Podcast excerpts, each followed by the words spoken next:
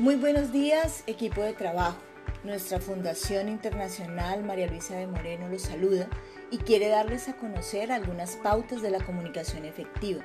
Este tema es muy importante ya que nos sirve para mejorar nuestra labor en las jornadas de apoyo para que todo salga muy bien, manteniendo el propósito y anhelo de la doctora María Luisa Piraquive.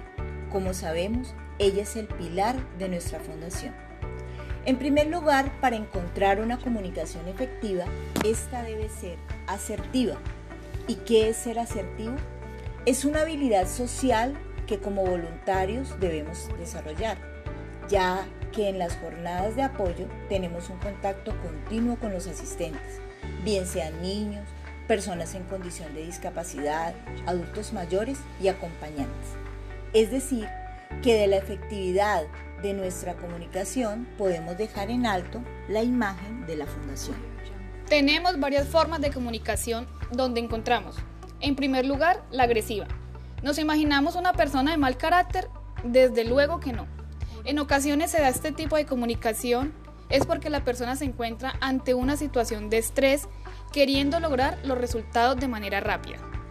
Luego hallamos la comunicación pasiva, que es no expresar nuestras ideas por timidez o miedo a que sean rechazadas.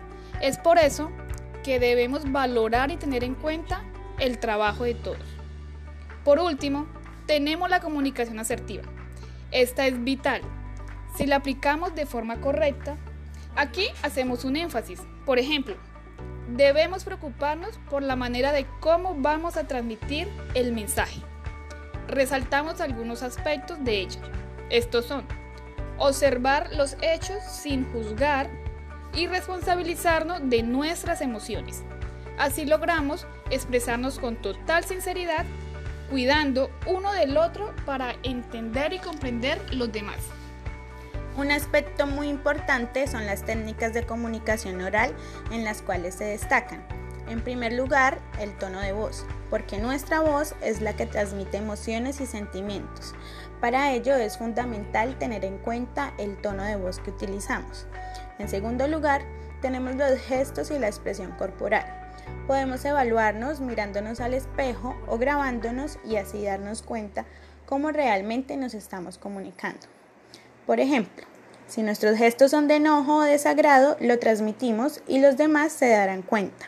Entonces, el mensaje se desviará dejando de ser eficaz. Queridos voluntarios, les agradecemos mucho la atención prestada y de antemano colocar en práctica cada una de estas enseñanzas. Muchas gracias.